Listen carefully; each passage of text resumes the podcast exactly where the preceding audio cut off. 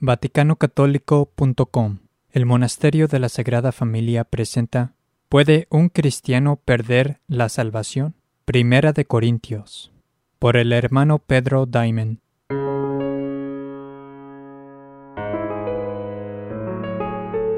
Millones de personas que dicen ser cristianas y que pretenden seguir la Biblia creen en la doctrina de una vez salvado, salvado para siempre, o también como justificado de una vez y para siempre. También se la conoce por la seguridad eterna o la perseverancia de los santos. Existen denominaciones, colegios, universidades y entre comillas iglesias por todo el mundo dedicados a esta opinión de la salvación en la cual una vez salvado, salvado para siempre, es un componente esencial.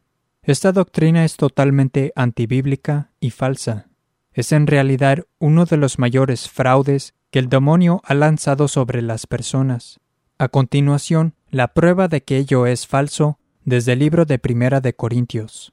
En Primera de Corintios 1.2, San Pablo especifica que Él les está escribiendo a los santificados en Cristo Jesús. Pablo está dirigiendo su mensaje, como igualmente sus advertencias, directamente a los verdaderos creyentes, no a los falsos creyentes.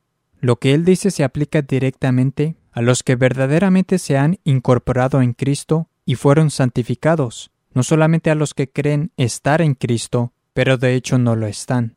¿Y qué les dice a los santificados? En 1 de Corintios 6, 9 a 10, él dice, ¿No sabéis que los injustos no poseerán el reino de Dios? No os engañéis, ni los fornicarios, ni los idólatras, ni los adúlteros, ni los que practican la homosexualidad, ni los ladrones, ni los avaros, ni los borrachos, ni los maldicientes, ni los rapaces, heredarán el reino de Dios. San Pablo se dirige a los santificados y les dice, No os engañéis. Tales pecados graves como la fornicación, la idolatría, el adulterio, etc., excluirán a las personas del reino de Dios.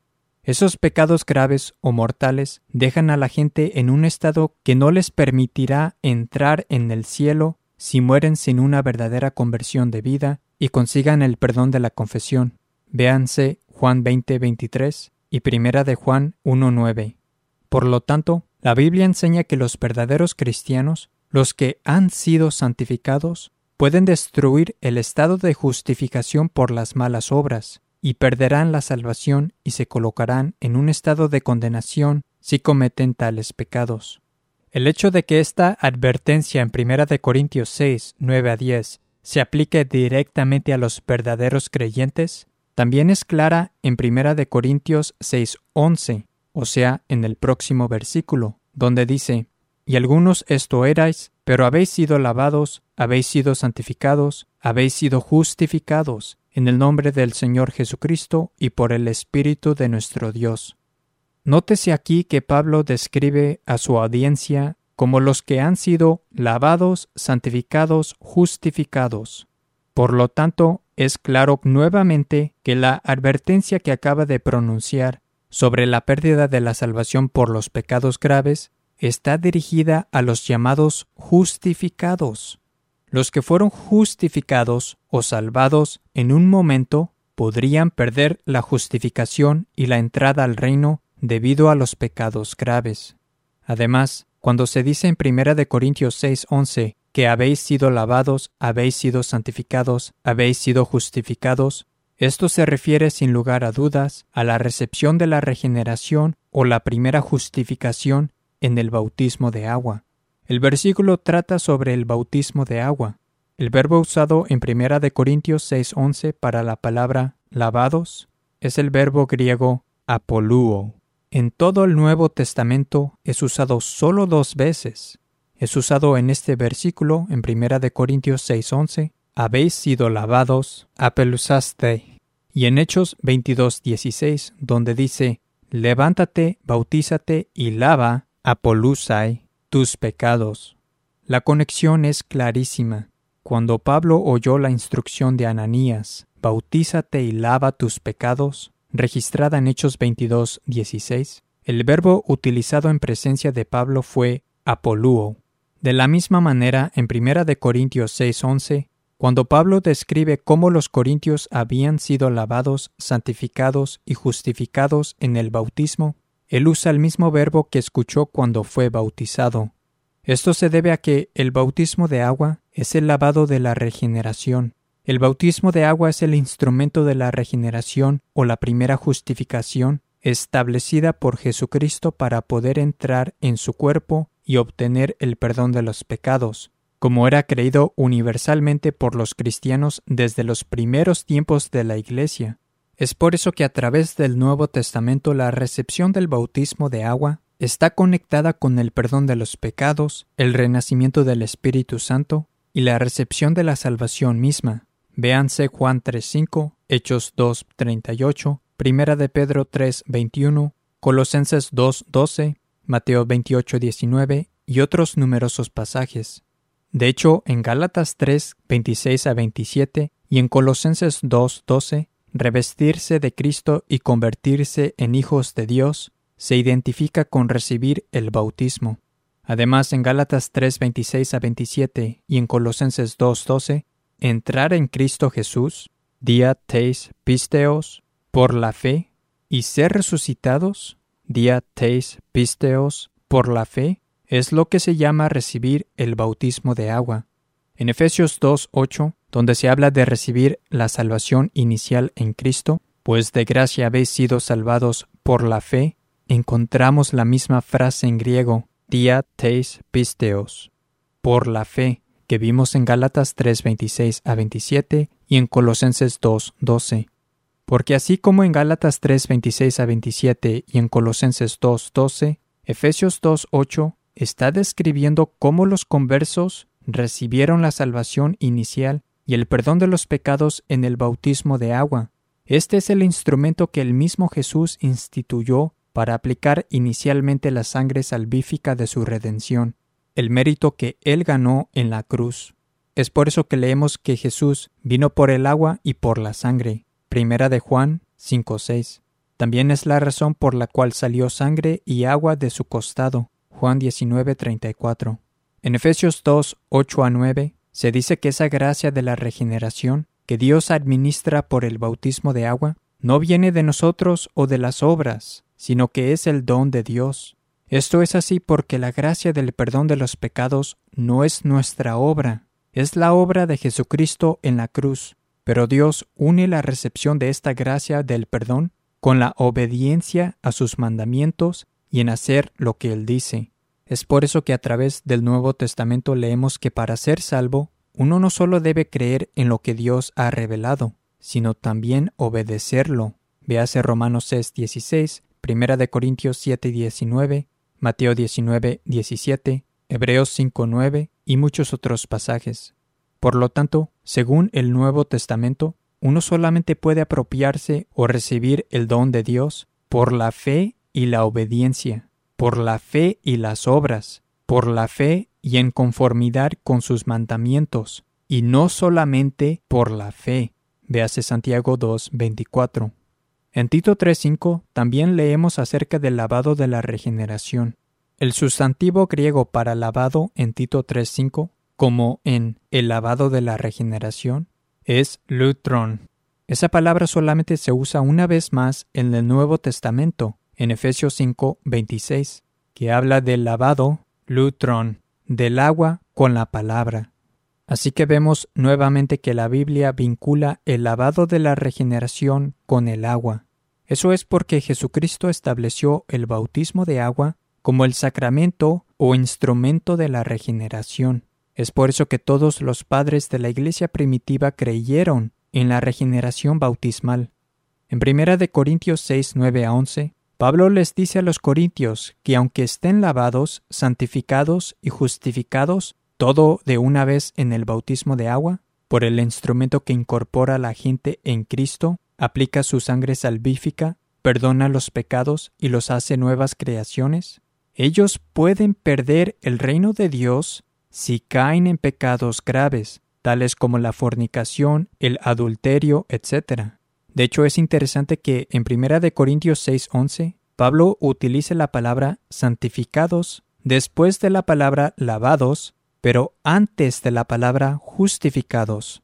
Él dice, lavados, santificados, justificados.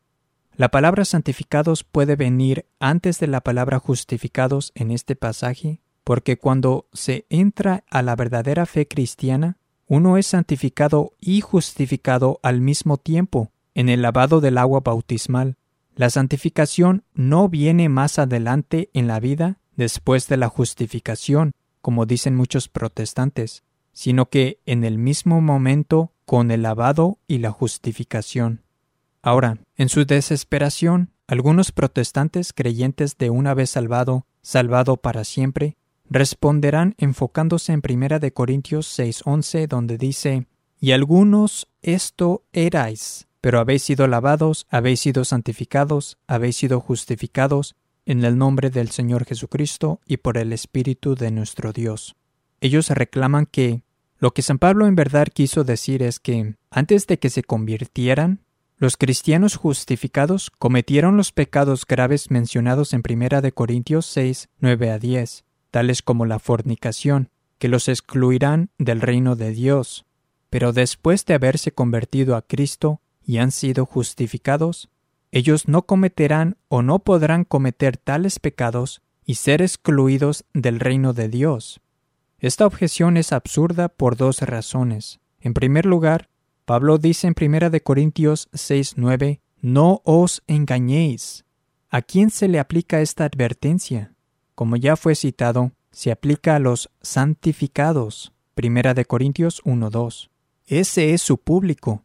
Por lo tanto, la advertencia en 1 Corintios 6, 9 a 10 sobre la condenación por cometer pecados graves está dirigida directamente a los que Él designó como santificados. Él les está diciendo a los santificados que no se dejen engañar por un falso mensaje o por un falso evangelio, según el cual pueden hacer lo que les plazca y aún ser salvos, o que una vez santificados supuestamente no pueden caer en pecados que los excluirán del reino de Dios. En segundo lugar, incluso si uno concede, por el bien del argumento, que la ridícula objeción de que la advertencia en 1 de Corintios 6, 9 a 10 no se aplica a los santificados, una reclamación evidentemente en contradicción con los hechos, ello no importaría, porque después de llamarlos lavados, santificados, justificados en 1 de Corintios 6, 11, él les advierte nuevamente pocos capítulos después en Primera de Corintios 10. Este hecho es, por consiguiente, extremadamente importante. En Primera de Corintios 10, 6 a 9, que viene después de la descripción en Primera de Corintios 6, 11, con respecto a su audiencia como los lavados, santificados, justificados, leemos esto. Estas cosas sucedieron como figuras para nosotros, a fin de que no codiciemos lo malo como ellos codiciaron. No seáis pues idólatras como algunos de ellos. No cometamos pues fornicación como algunos de ellos la cometieron, y cayeron en un solo día veintitrés mil. No tentemos pues al Señor como algunos de ellos lo tentaron y perecieron por las serpientes. Su significado es inconfundible. Aquí en el capítulo 10, Pablo les advierte a los que él describe como justificados algunos capítulos antes que no sean idólatras ni fornicadores, los mismísimos pecadores que él dice serán excluidos del reino de Dios. Por lo tanto, los justificados pueden cometer esos pecados graves, perder la justificación y condenarse. En verdad, nada podría ser más claro. Nada. A la luz de tales textos, que tan evidentemente contradicen y refutan la herejía de una vez salvado, salvado para siempre, es sorprendente que alguien que dice seguir la Biblia pudiera creer en una doctrina tan antibíblica. Y aún hay más en Primera de Corintios para refutarla. En Primera de Corintios 1.1, Pablo se refiere a sí mismo como siendo llamado a ser apóstol de Cristo Jesús. No obstante, en el mismo libro él enseña que él puede caer. Primera de Corintios 9:27, cito sino que castigo mi cuerpo y lo esclavizo, no sea que, habiendo predicado a los demás, yo mismo resulte descalificado. La palabra aquí en el griego para descalificado es adóquimos. Esta palabra, en sus diferentes usos en el Nuevo Testamento, siempre significa injusto, réprobo o condenado. En Romanos 1.28, adokimon, la forma acusativa, describe una mente reprobada o depravada. En 2 de Corintios 13.5, adokimoi, la forma plural, se refiere a los reprobados que no tienen a Cristo. En 2 de Timoteo 3.8, adokimoi, se refiere a las personas injustas de entendimiento corrompido, réprobos, adokimoi, en la fe. En Tito 1.16, adokimoi se refiere a los que niegan a Dios como detestables, desobedientes y descalificados, adokimoi, para toda obra buena. En Hebreos 6.8, adokimos se refiere a un campo que es reprobado y digno de ser quemado. Adóquimos siempre se refiere a una persona o cosa injusta o condenada. En 1 de Corintios 9:27, San Pablo claramente enseñó que él, a pesar de ser llamado al estado de gracia y el apostolado, podría perderse. Eso destruye la idea de una vez salvado, salvado para siempre.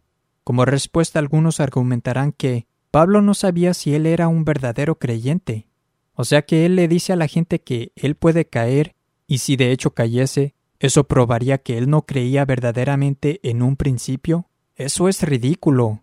El perdón de sus pecados está registrado en Hechos 22:16. Jesús mismo llama a Pablo un vaso de elección en Hechos 9:15. Y además Pablo dice en Gálatas 2:20 que Cristo vive en él.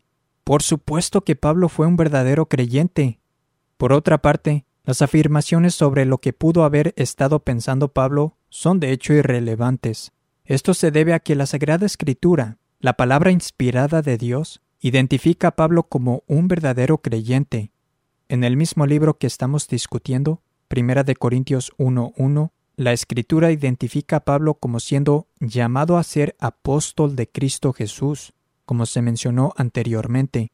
Por tanto, la enseñanza de la palabra inspirada dice que quien está en Cristo puede ser un descalificado, adóquimos. Esa es la enseñanza de la Biblia.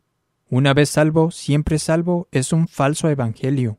Por último, es interesante señalar que en 1 Corintios 8:11, Pablo les advierte a la gente que no coman alimentos en un templo de ídolos, no sea que por su mal ejemplo destruyan al débil, el hermano por quien Cristo murió. Él enseña que una persona por quien Cristo murió puede ser destruida o puede perecer. Eso refuta la herejía calvinista de la expiación limitada, que dice que alguien por quien Cristo murió no puede perderse.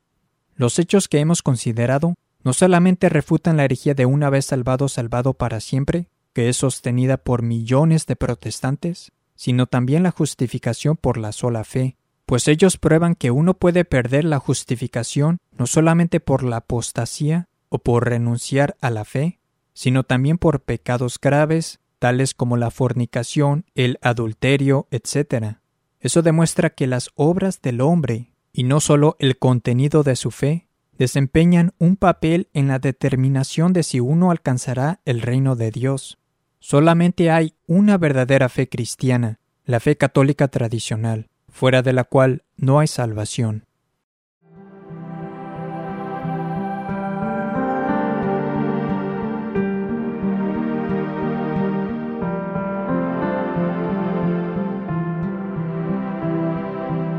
Para más información visite nuestra página web vaticanocatólico.com